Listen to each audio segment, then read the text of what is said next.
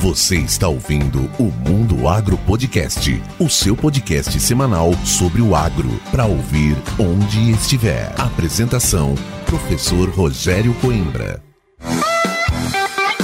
Esse episódio do Mundo Agro Podcast tem o apoio da Momesso. Momesso, excelência no tratamento de sementes do on-farm ao industrial.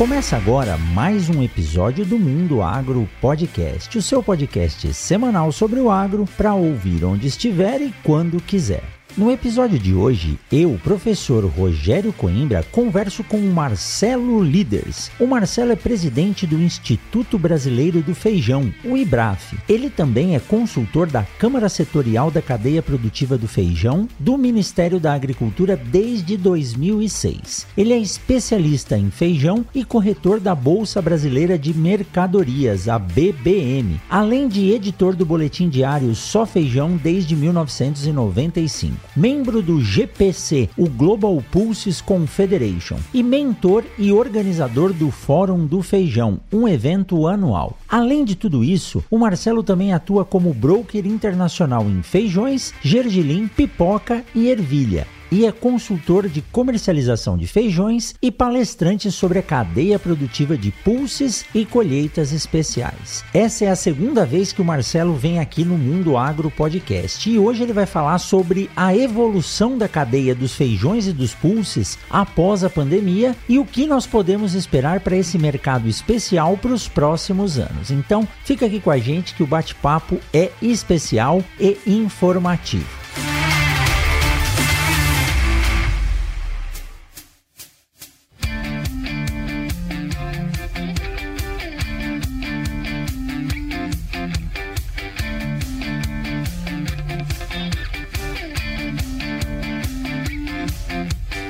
Meu grande amigo Marcelo Líderes. Eu nunca lembro, é Líderes ou Luders, Marcelo? Líderes. é, com esse trema, teria que fazer um biquinho de. Líderes. Mas então fica no Líderes. Líderes. É isso aí. Marcelo, muito bom conversar com você novamente. Tá aí completando um pouquinho mais de um ano do nosso primeiro episódio. Foi lá o episódio 103, no meio da pandemia. E foi um episódio que teve uma repercussão muito boa. Você trazendo aí as ricas informações que você tem e muito muito bem colocadas, com um linguajar muito fácil. Para quem não conhece ainda, né, o mercado brasileiro internacional de feijões, de pulses, e é interessante você estar tá aqui novamente nesse começo de ano, estamos começando aqui 2023, mas já bem acelerado e é um mercado que tem crescido muito. Então é isso, Marcelo. Hoje vamos atualizar esse público que está espalhado aí pelo Brasil e pelo mundo, querendo saber mais sobre um negócio que a agricultura pode trazer trazer como variação aí para não ficar só naquela naquela mesmice, né? Soja, milho, algodão. Então os feijões, os pulses estão aí para diversificar e trazer mais segurança para o produtor. E aí eu já começo lhe perguntando, Marcelo, lá do final de 2021, agora para o começo de 2023, principalmente aí com o fim das restrições de pandemia, o que, que aconteceu com esse mercado específico dos pulses? Houveram mudanças muito drásticas para melhor? Eu acredito que sim. Às vezes, no meio de uma tempestade, você não faz ideia do quanto ela está afetando. E às vezes, no meio de um ano como esse, né, de muitos acontecimentos de todo lado, soja, milho sempre chamando atenção, as carnes, os combustíveis vindos do agro, tudo isso acaba chamando a atenção das pessoas e você acaba despercebendo. Então, é bastante comum que as pessoas, sejam produtores ou mesmo gestores públicos em diversos departamentos em Brasília, por exemplo, quando a gente começa a falar o que é a realidade desse mercado de feijão, chama atenção, né? porque ele é muito maior e mais dinâmico do que a gente imagina num primeiro momento. Sobre esse ano especificamente, eu destacaria que a valorização das proteínas animais, a consolidação cada vez mais do uso de proteínas vegetais, não só no Brasil, que ainda é uma tendência, eu diria para você que está iniciando, mas a proteína vegetal mundo afora, ela está tomando conta. E por quê? Porque a proteína vegetal tem um impacto menor do que a proteína animal. Né? Então, já se sabe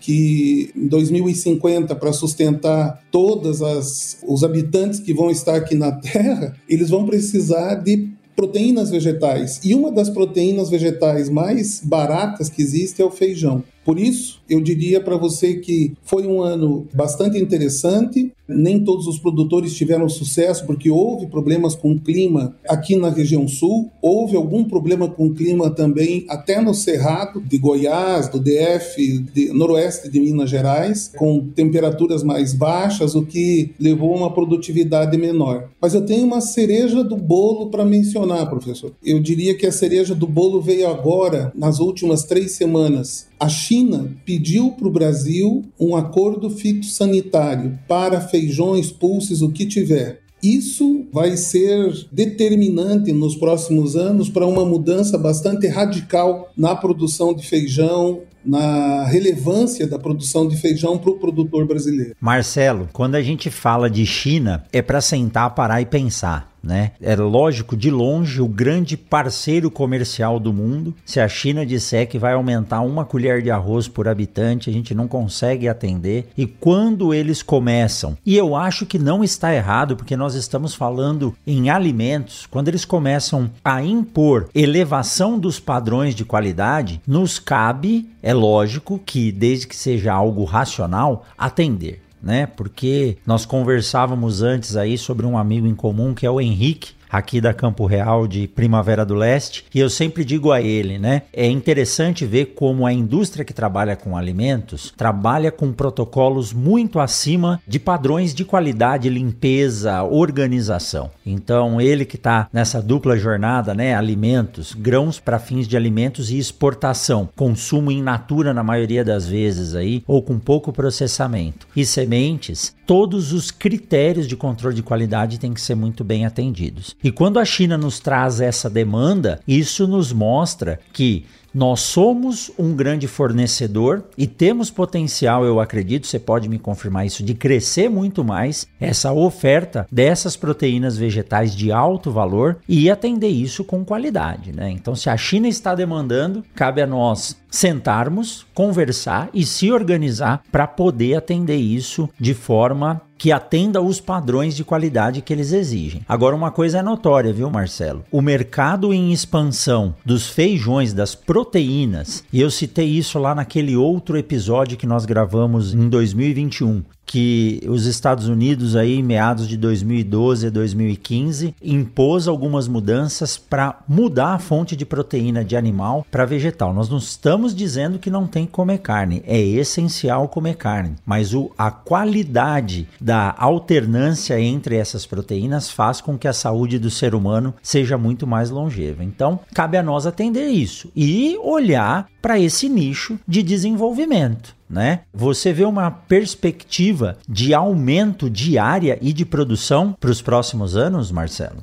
Eu acredito que sim, porque acordo fitossanitário solicitado, a gente vai entre idas e vindas dos documentos, tende a ser rápido quando comparado com outros protocolos que estabelecem essas relações internacionais. Tende a ser rápido porque partiu deles. Né? Em outras palavras, e de uma maneira bastante simples, a fome é deles, a pressa é deles. Então, nós temos como produzir. Né? A gente observa que existem áreas no Brasil que ficam ociosas num determinado momento do ano. E na medida em que esses produtores tomam conhecimento e na medida em que a gente for trazendo essas informações para esses produtores, eles vão ter maior segurança para produzir o feijão. Né? O que, que determina hoje, é, o que, que é atrativo hoje na soja? É o preço, sem dúvida, é o milho, sem dúvida, mas é a segurança de saber que produzindo vai ter consumo. Quando você tem uma China e uma Índia, que são os dois países mais populosos do mundo, e você tem China, que dentro do plano plurianual deles, de 2021 a 2025, prevê a redução do consumo de proteína animal porque não vai ter como consumir aquilo que a gente sabe aí é muito chinês, então 10 gramas de feijão a mais lá é muita coisa.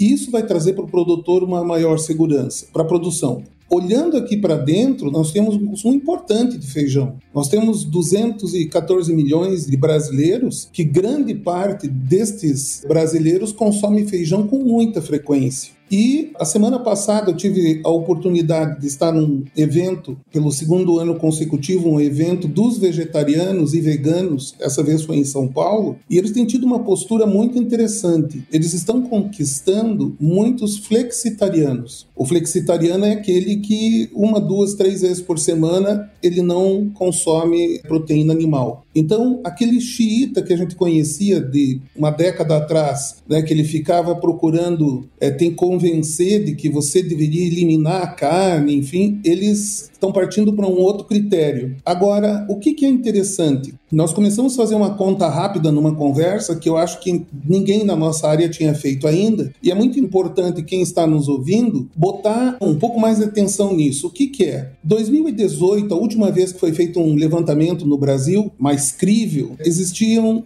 15% da população que se diziam vegetarianos. Então, vegetariano e já abrangendo os veganos, que são um pouco mais restritos. Então, 15% dava ao redor de 30 milhões. Eles aumentaram, sem dúvida nenhuma, muito nos últimos anos, de 2018 para cá, principalmente com a pandemia. Então, eles são grandes consumidores de proteína vegetal. Só que a gente buscou quantificar é razoável. Na conversa que nós tivemos lá numa roda onde havia médicos vegetarianos, veganos, nutricionistas, o presidente da Sociedade Vegetariana Brasileira, pessoal da diretoria deles, e a gente começou a fazer um exercício, já que então não tem um levantamento. É razoável imaginar que um vegano ou vegetariano consome o dobro de feijão que um onívoro, uma pessoa que consome ambos, e eles concordaram na hora. Sim, quanto que é, qual é o, a, o consumo per capita? Bom, estima-se um consumo de 12 quilos, 12 quilos e meio, que seria o que está sendo produzido, se consome tudo que produz. Bom, seria razoável dobrar? Sim, razoável dobrar. Eles chegaram à conclusão que sim. Mas vamos ser conservadores, vamos ficar com o número de 2018, de 30 é, milhões de pessoas e vamos ficar com 20 quilos por habitante, por consumidor vegano vegetariano. Você tem 600 mil toneladas. Isso em grandes números dá 20% do consumo de feijão no Brasil. Então, o agro, isso nós vimos já várias vezes, tem um certo distanciamento do vegano vegetariano. Quando ele é para o feijão, alguém importantíssimo. Ele pode fazer aumentar o consumo de feijão no Brasil. Eles são influenciadores dentro da sua bolha. Né? Eles estão ali, os veganos vegetarianos, e eles podem orientar né, esses veganos vegetarianos. Orientar para quê? Algo que a gente precisa: diversificação do consumo de feijões, diversificação variação nas variedades. Então, colocando assim, 2022, do ponto de vista do feijão, se nós olharmos, né, eu não estou com os números totais agora, mas acho interessante, a gente vai disponibilizar depois, quanto vai totalizar a exportação desse ano? Eu acredito que ela vai totalizar praticamente metade do que foi o ano passado. Então,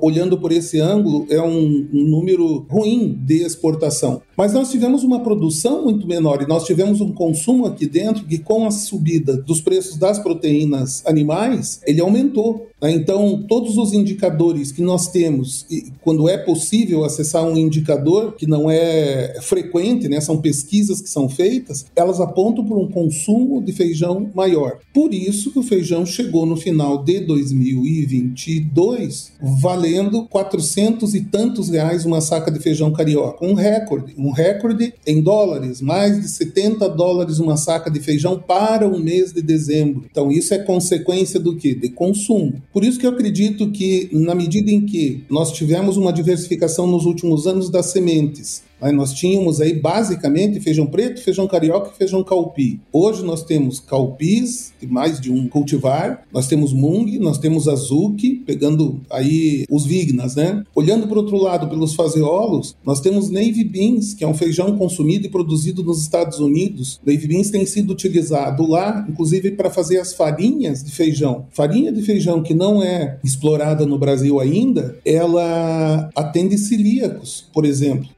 Atende as pessoas que têm qualquer tipo de restrição alimentar com glúten. Então, as farinhas de feijão. Por que é que o americano faz farinha de feijão desse feijão? Porque ele é extremamente produtivo lá. Nós temos uma variedade lançada pelo IAC, ela já foi testada, já existe semente, e é um feijão que deve cair no gosto do brasileiro e provavelmente a gente sabe que quando lança uma cultivar nova, ela ainda tem uma evolução maior pela frente, mas ela pode vir a ser bastante produtiva, pelo que a gente conversa com o Dr. Carbonel e o Dr. Alisson lá do IAC. E a outra, que é promissora, é a do feijão tigre, que também é do IAC. Esse tigre é o feijão pinto beans. Quando você procura no Google pinto beans, você vai ver como o hemisfério norte produz, principalmente México, Estados Unidos e Canadá, atendem a sua demanda interna, que é crescente. Hoje você não tem só a população latina nos Estados Unidos consumindo mais feijão, mas você tem a população americana consumindo mais feijão.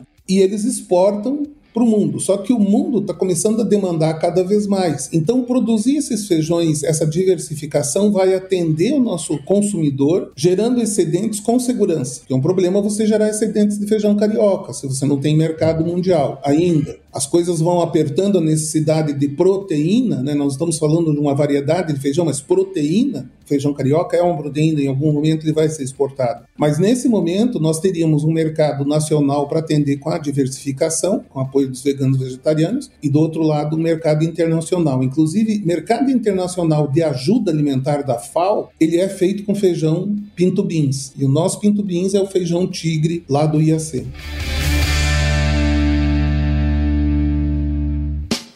Siga o Mundo Agro Podcast nas redes sociais: Instagram, Facebook e Twitter. Arroba Mundo Agro Podcast.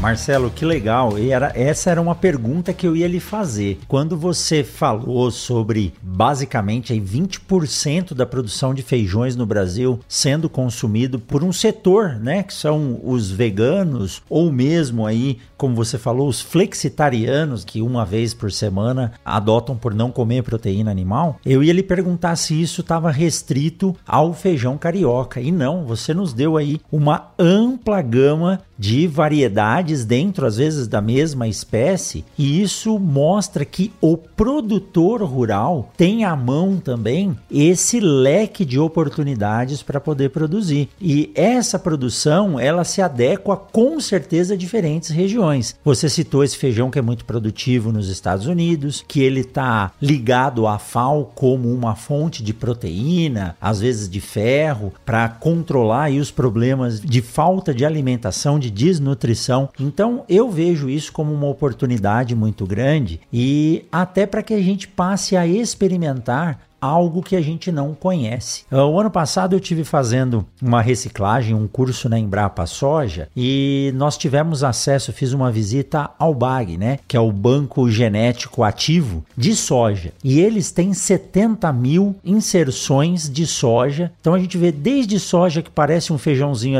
que até umas que parecem uma bolinha de gude. Eu fico imaginando se nós formos buscar essa mesma gama de variedades e espécies para o feijão então, isso é simplesmente uma questão de posicionamento de mercado, já que, como você colocou de forma muito precisa, existe demanda. Para se produzir, tem que ter demanda. Então, tenho certeza que, observando esses fatores, o produtor rural tem uma possibilidade muito, mas muito grande à mão. E um mercado que é um mercado extremamente promissor, que é o consumo interno desses feijões. Se eu não entendi errado, Marcelo, você disse que houve aí de 2021 para 2022 uma redução nas exportações. Então, se a redução ocorre, é porque ou nós tivemos uma quebra de produção e produtividade, ou o mercado interno resolveu ficar com essa riqueza, com esse produto. Então acredito que no nosso caso é a segunda opção. Então nós temos aí a oferta ao mercado externo para poder ainda exportar. E o feijão você deve concordar comigo, principalmente o carioca, é um feijão que ele tem um período de prateleira, né, que chama-se de shelf life lá no inglês, muito curto, porque quando ele muda de cor, o consumidor já não, não quer. Então a exportação desse feijão, ela é importante, mas ela requer alguns cuidados. Enquanto a gente vai para as outras espécies, isso já não é tão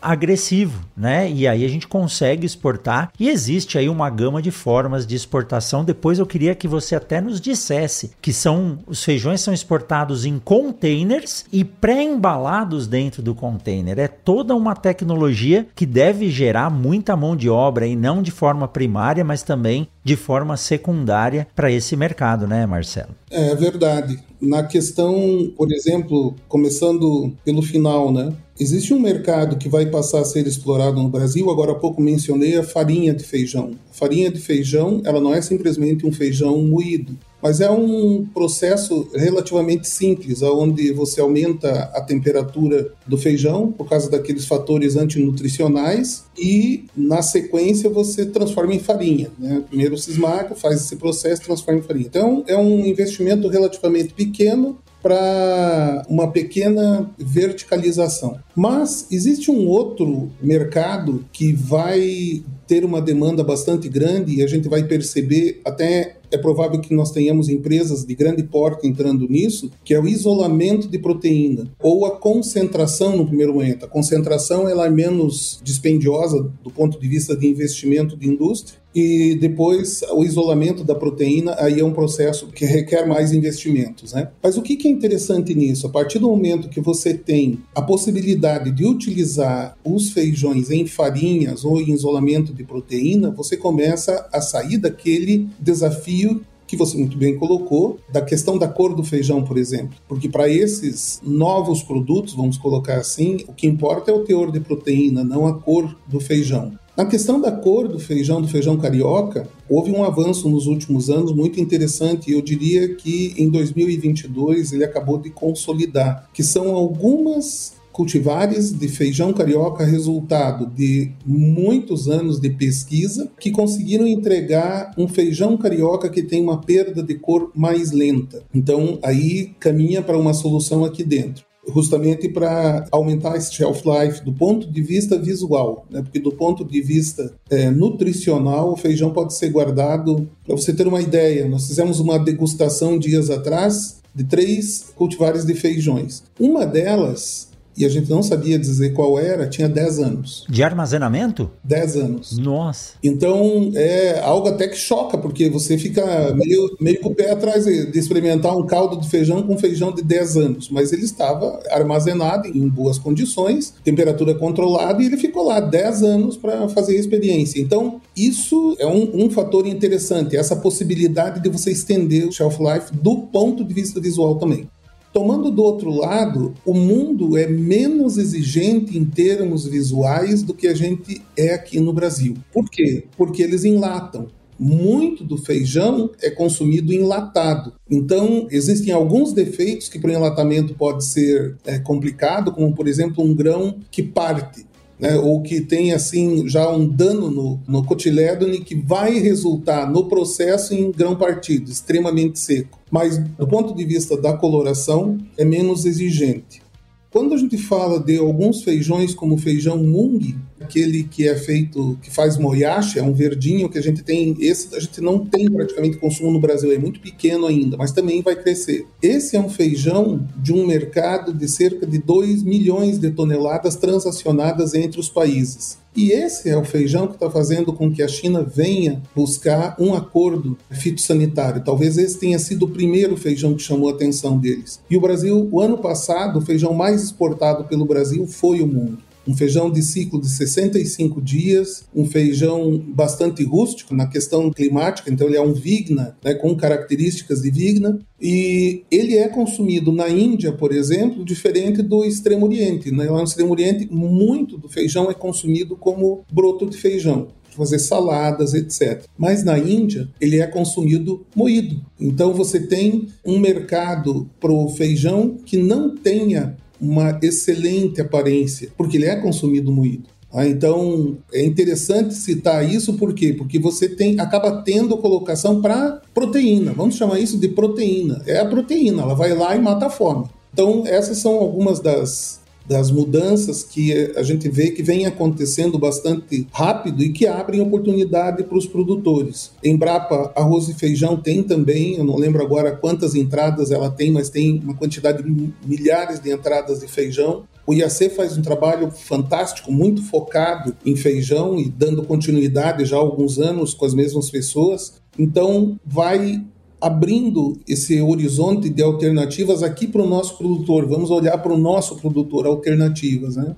Há pouco, quando mencionei os veganos e vegetarianos, eu esqueci de um detalhe importante eles consomem mais feijões e eles pagam mais caro pelos feijões, porque eles têm que ir até um mercado, normalmente num grande centro, um mercado municipal, aonde ele compra o feijão vermelho, feijão jalo, feijão bolinha. Então, por quê? Porque ele, ele é consumidor de feijão e consumir 26 quilos por ano, 25 quilos por ano do mesmo feijão, talvez seja mais desafiador do que ter essa diversidade. Então, é um, até o momento, é uma parcela da população que grande parte deles, hoje eles não estão restritos à classe A ou B, mas grande parte dos vegetarianos e veganos tem condições de pagar mais por um feijão. E daí começa a aparecer algo muito interessante que é pelo que eles pagariam mais, o que é que eles gostariam que o nosso produtor entregasse, que eles poderiam reconhecer nisso um valor a mais do que o produto tradicional que a gente tem. Exato. E Marcelo, antes de retomar essa questão aí dos modelos de exportação, isso que você acabou de nos citar, né? Um, uma, uma determinada população ou um nicho consumindo um volume grande de uma determinada variedade. Agora em 2022 nós vimos alguns processos de crise econômica em alguns países como os nossos vizinhos na Argentina. O argentino ele consumia há três anos atrás, quatro anos atrás atrás 99 quilos de proteína animal, carne de gado, por ano. E agora, no final de 2022, ele passou a consumir 46, que é o consumo do brasileiro. O brasileiro consumia 46 e passou a consumir 27.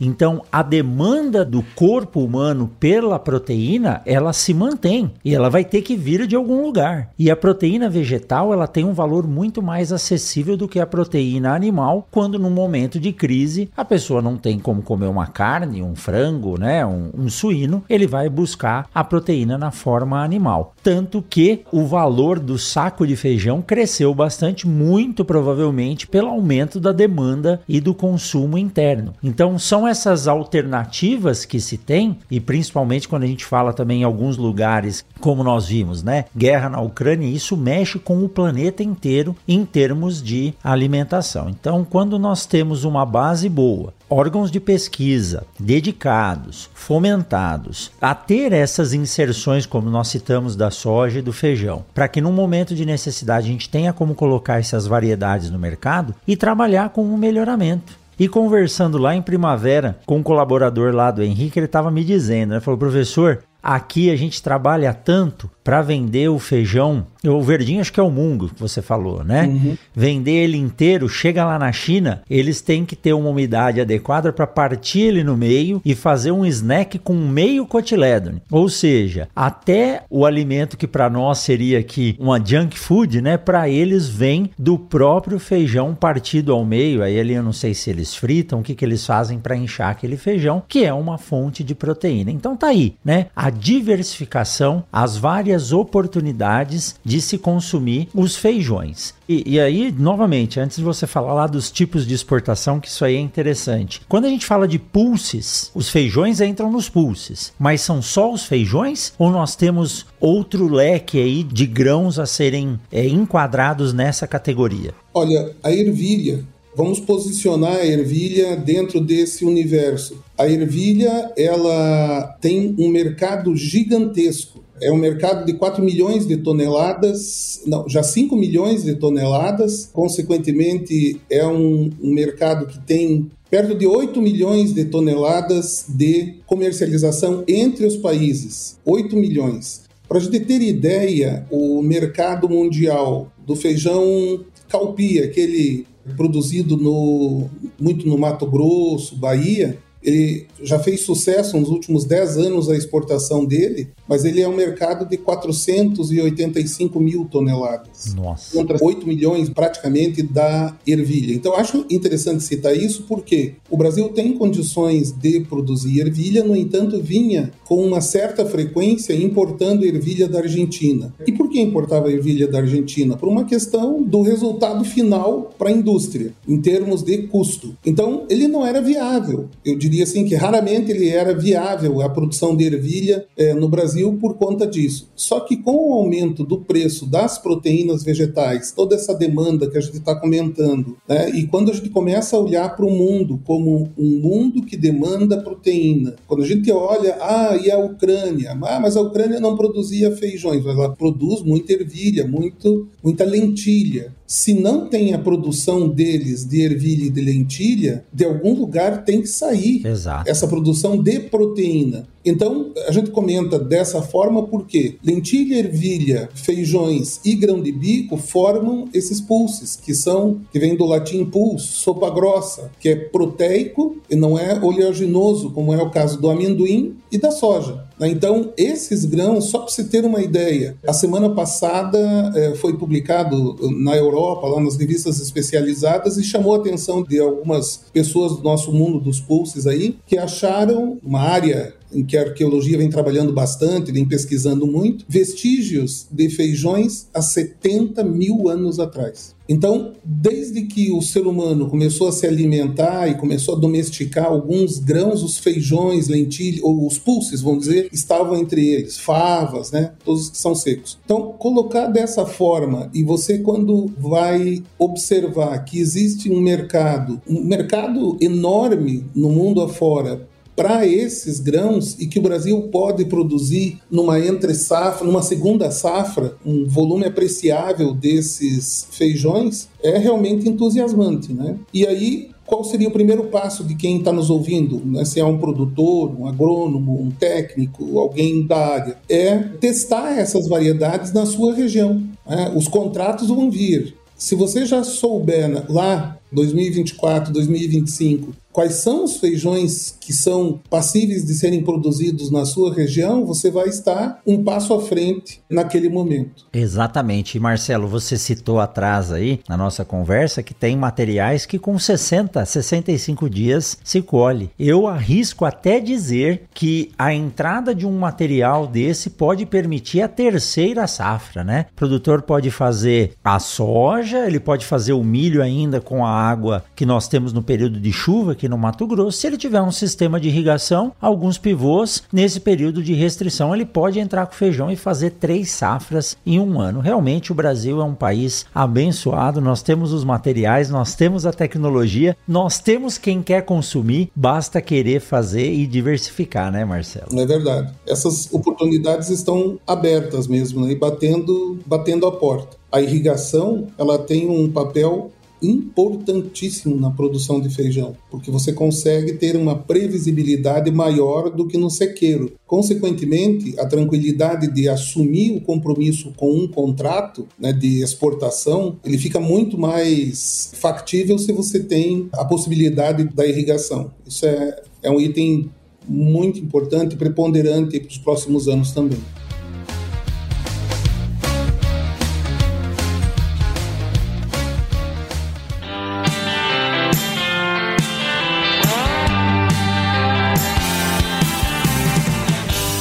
Vamos aproveitar esse rápido intervalo para te fazer uma pergunta. Você sabe o que é uma sementeira? Já visitou uma indústria de beneficiamento de sementes? Não? Então eu vou te dizer que é incrível. Lá, todo o material colhido nos campos de produção de sementes é recebido e beneficiado até formar os lotes de sementes padronizados e prontos para serem armazenados ou semeados. E agora você tem a oportunidade de conhecer uma sementeira virtualmente, com apenas alguns cliques. É isso mesmo, pelo celular ou pelo computador, a Agrosol te leva para dentro da sementeira. O Agrosol 360 é uma plataforma de visita virtual com um tour de 360 graus pela unidade de beneficiamento de sementes, passando também pelo laboratório de controle de qualidade, canteiros para teste de emergência de plântulas e o Seed Place 163, que é o centro de distribuição de sementes da Agrosol, estrategicamente localizado na BR 163 em Sorriso. Ah, e tem mais. Além da visita pela unidade de produção, no AgroSol 360 você entrará em um dia de campo exclusivo, podendo caminhar pelos campos de demonstração, visualizar as cultivares em campo, além de interagir com todo esse conteúdo. Para fazer esse tour, basta acessar www.agrosol360.com.br e lá você será recepcionado pelo Eduardo Dalastra, o CEO da AgroSol Sementes. Diz aí, Eduardo. Seja bem-vindo à AgroSol 360, uma plataforma desenvolvida para receber você aqui dentro da nossa casa. Desde 1999, a AgroSol Sementes trabalha lado a lado com o produtor rural, comprometida com o sucesso das lavouras de soja de Mato Grosso e de todo o Cerrado brasileiro. Através desse espaço virtual, você pode visitar nossa unidade de beneficiamento em Campo Verde, nossos canteiros de emergência, nosso laboratório o Centro de Distribuição e Serviços em Sorriso, o Seed Place 163 e ainda conferir um dia de campo com um espaço exclusivo para demonstração dos nossos produtos. Espero que você faça uma boa visita. Um grande abraço.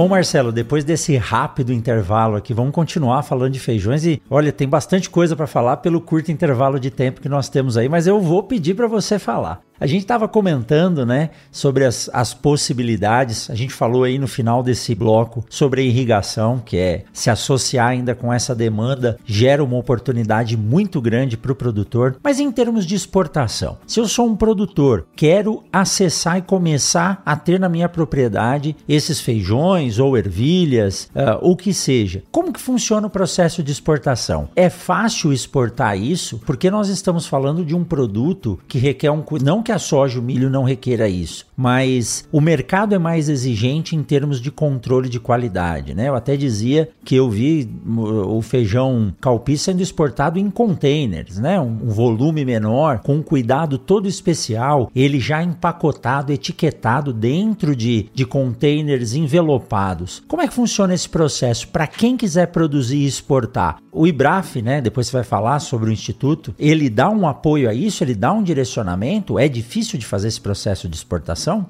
Não. Tudo aquilo que a gente nunca fez, você precisa vencer a inércia, né? buscar essas informações. Então, o IBRAF leva para os produtores o máximo de informações possível, o estímulo para que testem. Né? A primeira coisa é testar na sua região. Em paralelo, alguns produtores têm aproveitado e vão numa viagem para o exterior, acabam fazendo essa viagem próximo a uma grande feira de alimentos. Então, um produtor, um agricultor, né, produz alimentos, não importa o que ele esteja produzindo, uma feira de alimentos é um investimento excelente a ser feito. Por quê? Porque lá ele vai perceber o que é que está acontecendo no mundo. Vamos falar da nossa expertise aqui, que são os feijões. A hora que você chega e vê como é que os americanos estão oferecendo os feijões, os chineses agora passam a ser importadores, mas Etiópia, Argentina, Austrália, México vendendo o grão de bico deles, os canadenses vendendo feijões e vendendo ervilhas e lentilhas. E você percebe aquilo, eu diria que esse é o momento de uma inflexão, porque a partir dali o produtor entende que realmente né, não está vendo só num PowerPoint, não está escutando só numa palestra, mas ele está vendo a dinâmica daquele mercado, que é algo que você tem dificuldade de passar para quem está aqui e não vai numa feira dessas. Uma das feiras mais importantes é em fevereiro agora. Né? Em fevereiro tem a Gulf Food lá em Dubai e alguns produtores que hoje atuam na exportação passaram por esse processo. Então a gente observando vê que isso traz uma segurança para o produtor ir lá e ver isso. Do ponto de vista de preparo da sua administração de uma exportação, o IBRAF fechou durante esse ano, assinou um, um projeto e vem executando um projeto em conjunto com a Apex. Então é um projeto de divulgação dos feijões, feijões e gergelim em 12 países que são prioritários, que têm um grande consumo desses itens. Então, essa é a divulgação, é o marketing do negócio lá fora. Aqui dentro existe um outro passo né, que pode ser dado, que é o PIX. O PIX prepara o produtor, o comerciante, a pequena trading que está começando, a ela é, fazer parte desse mercado mundial. Normalmente, um produtor não iria dar um passo de exportação sem nunca ter produzido aquele feijão. Então, muito provavelmente em cada região tem já um exportador ativo. Então, esse exportador vai orientar ele ele vai dar os passos, vai entender é, a questão da qualidade, da exigência, vai exercitar essa produção num primeiro momento dessa forma. E depois ele vai tomar uma decisão estratégica se ele vai para exportação ou não. Independente dele tomar a decisão dele mesmo exportar, conhecer o processo, conhecer o que, que acontece com o feijão quando sai daqui do Brasil é muito interessante, porque é, dá uma, eu diria, que seria uma injeção de realidade, de conhecimento muito rápido, quando entende como é que essas coisas funcionam. É mais simples do que parece, ou do que fazem a gente acreditar algumas vezes. Então ele pode fazer tanto a exportação direta, conhecendo esses processos e tem as ferramentas, o IBRAF pode auxiliar, quanto ele pode ter um congregador aí, né, um agregador que junta essa produção para atender uma demanda, uma demanda maior. E então eu acho que assim, basta querer, né, Marcelo? Não não, há dificuldade que a gente não possa superar, já que a demanda está aí. E eu digo sempre aos produtores: é importante diversificar o que passa dentro da sua propriedade ao longo do ano. Isso nos dá uma segurança tanto em termos econômicos quanto em termos ecológicos dentro da produção ativa na propriedade rural. E Marcelo, vamos falar então aí do IBRAF e dos eventos que você me deu um spoiler aí um pouco antes da gente começar, né? São duas ações que ocorrem aí ao longo do ano. Então, para quem nos escutou até agora, o que é o IBRAF, como que ele funciona e me fala sobre esses eventos que têm aí a função de agregar os produtores e divulgar essa informação da produção dos feijões e dos pulses para o Brasil e também para o mundo. Exatamente. Então, o IBRAF tem 17 anos agora de existência. Ah, durante muito tempo, eh, nós tivemos o foco só no mercado interno e abastecimento do mercado interno. Nós éramos importadores com muita frequência. A última vez que nós tivemos uma importação importante foi em 2016, quando houve aquela seca e uma quebra bastante grande da produção nacional. Mas o Brasil tem diminuído a dependência das importações. Então, o IBRAF, percebendo isso, é, sendo uma instituição sem fins lucrativos, é uma UCIP, buscou influenciar positivamente em Brasília, por exemplo, Câmara Setorial, fazendo parte da Câmara Setorial do Feijão do Ministério da Agricultura, fazendo parte do Conselho Brasileiro de Feijão, Pulsos e Colheitas Especiais, também é uma instituição que existe. Existe o Global Pulse Confederation,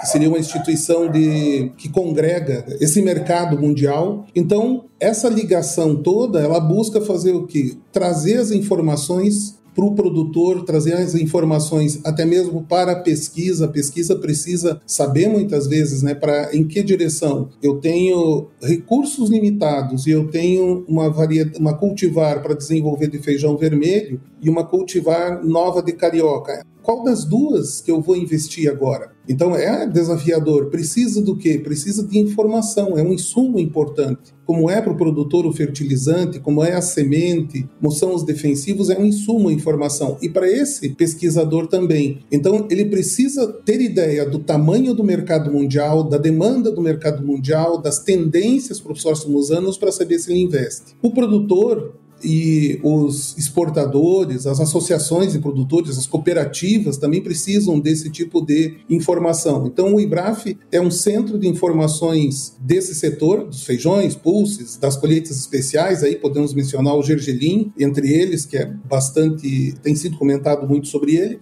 então, esse papel do IBRAF é fazer chegar a informação, contar a realidade do que vem acontecendo e estimular que isso aconteça, as exportações aconteçam. Há pouco mencionei o projeto assinado com a Apex o projeto assinado com a Apex, ele prevê um ano esses investimentos de cerca de um milhão, cerca não, é de um milhão de reais, em que parte dos eh, recursos vêm da Apex, 60%, e 40% vêm dos exportadores. Aqui dentro, nós temos um projeto chamado Viva Feijão. Nós buscamos atuar junto às instituições, desde Sebrae, fazendo algumas coisas pontuais em alguns municípios, quando é possível, para promover o consumo. Há pouco mencionei a nossa busca de, de, entender melhor os veganos e vegetarianos e as conclusões que a gente chegou. Por quê? Para aumentar, para estimular o consumo, para entender como é que funciona o consumo dessa parcela da população. E nós temos informações estratégicas. Existe um chamado Clube Premier, que tem, eu diria assim, os mais profissionais produtores do Brasil. Não vou dizer os maiores produtores do Brasil, porque você muitas vezes tem um produtor que pode ser encarado como pequeno, mas ele utiliza informação estratégica. E é isso que o produtor precisa: informação estratégica preço, ninguém pode, nem de soja, nem de nada. Soja tem o preço futuro, ok, do mercado futuro. Mas você não tem como dizer exatamente quanto vai estar valendo naquele dia. O feijão também não. Então, como é que você trabalha se você não tem nenhuma referência de mercado futuro? Você trabalha com informação de produção e de consumo e faz essa análise mensal projetado para os próximos meses. Então, a gente já tem projetado até junho do ano que vem qual é a tendência de oferta de feijão. E a demanda vai depender do quê? De uma série de fatores. Se você tem proteína animal mais cara ou não, se você tem algum tipo de perturbação econômica no país que diminui a renda das pessoas, isso pode até certo ponto aumentar o consumo, a partir de um determinado ponto ele começa a diminuir o consumo, né, que daí você entra numa situação perigosa de insegurança alimentar. Todos esses fatores têm que ser levados em conta para que você possa informar esses produtores. E o, o setor todo, não é só produtor, empacotador, exportador, corretor. Né? Então, muitos agrônomos têm a responsabilidade, parte da responsabilidade de orientar também plantio né, em determinadas regiões. Então, a gente vê que os agrônomos demandam muito essas informações também. Então, do ponto de vista de eventos, nós temos programado para esse ano, dia 30, 31 de março, em Foz do Iguaçu,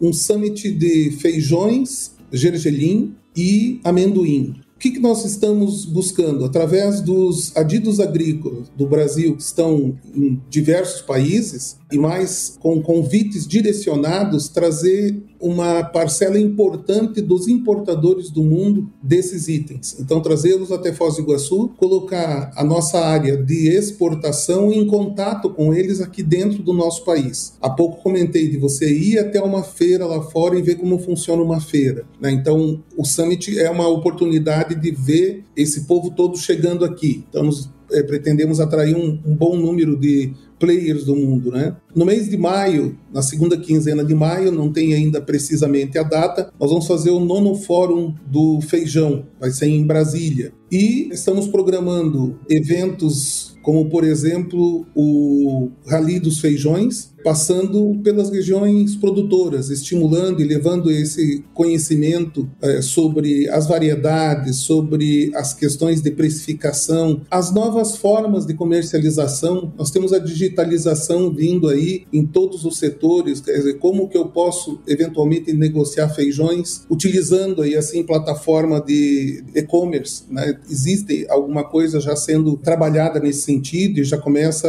a chamar a atenção dos produtores também pelas oportunidades de negócio. Então, isso é o IBRAF, é um centro de informações e estímulo à produção e ao consumo que são as duas pontas mais importantes em qualquer negócio. Muito bom, muito bom. Um centro de informações. É quase uma boutique de informações sobre feijões e pulses. Gostei, gostei da colocação, viu, Marcelo? Gostei dessa boutique. É, é isso aí, é isso aí.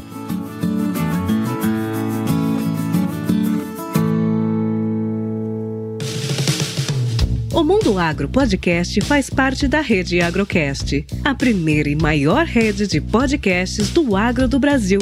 Acesse www.redeagrocast.com.br.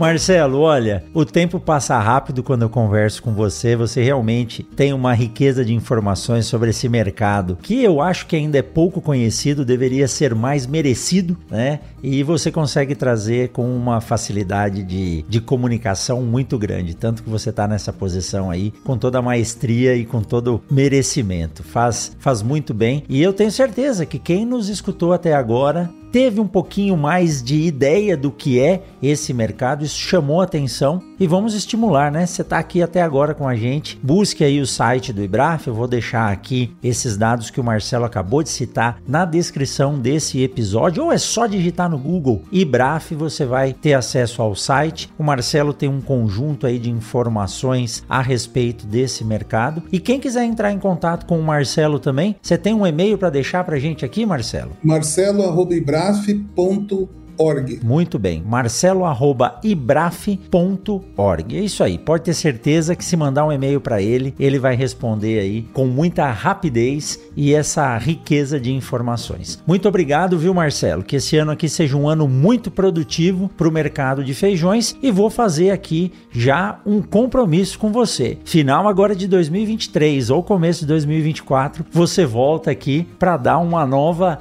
repaginada nesses dados e nos dizer como foi a evolução nesse ano que a gente está entrando. Muito obrigado, viu, Marcelo? Eu que agradeço, professor, pela, por essa oportunidade, né? A gente sabe que atinge muitos países o teu podcast e, e muitos produtores aqui dentro. E é um prazer poder dividir essas informações e o que a gente tem aqui. Eu sempre comento, às vezes a gente não sabe tudo de um assunto, mas a gente sabe o telefone de quem sabe. Então, é isso aí. É assim que a coisa acaba funcionando, né? Foi um prazer. Estou é, à disposição dos produtores, estou à disposição do senhor também. Vai ser um prazer colaborar sempre. Muito bom, muito bem. É isso aí. E a gente se encontra então na semana que vem com mais um episódio do Mundo Agro Podcast. Marcelo, agora deu até vontade de comer um feijão, viu? Forte abraço para você e até mais. Bora, e viva o feijão do Brasil. Um abraço. Viva, um abraço. Até mais. Tchau, tchau. Você acabou de ouvir o Mundo Agro Podcast, o podcast semanal sobre o agro disponível na sua plataforma de áudio preferida. Siga o Mundo Agro Podcast no Spotify ou na Amazon, assine no Apple Podcast e se inscreva no Castbox ou no Google Podcast. E favorite no Deezer, assim você receberá uma notificação a cada novo episódio publicado. Eu sou o professor Rogério Coimbra e encontro você na semana que vem em mais um episódio do Mundo Mundo Agro Podcast.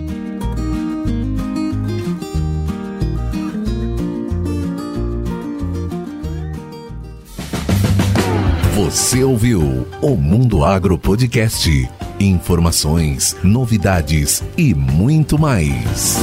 Mundo Agro Podcast para ouvir onde estiver.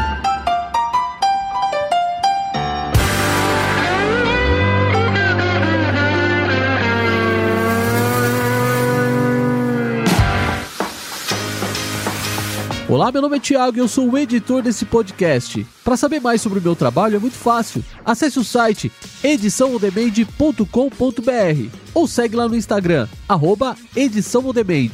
Até o próximo podcast.